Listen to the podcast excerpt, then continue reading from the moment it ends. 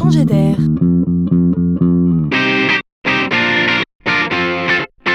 C'est la chronique de Laurent Collen.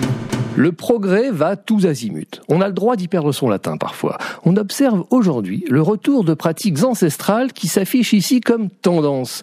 Imaginez que le camelot, dans son beau camion, revient à la rencontre des clients.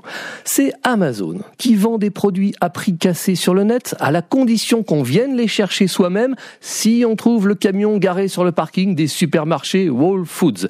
Ils appellent ça la chasse au trésor. C'est Robomart qui lance des camionnettes sans chauffeur rempli de produits frais. C'est le client qui commande le passage du camion via son appli. Équipée de capteurs, l'épicerie, ainsi autonome, détecte toute seule, comme une grande, ce que vous achetez.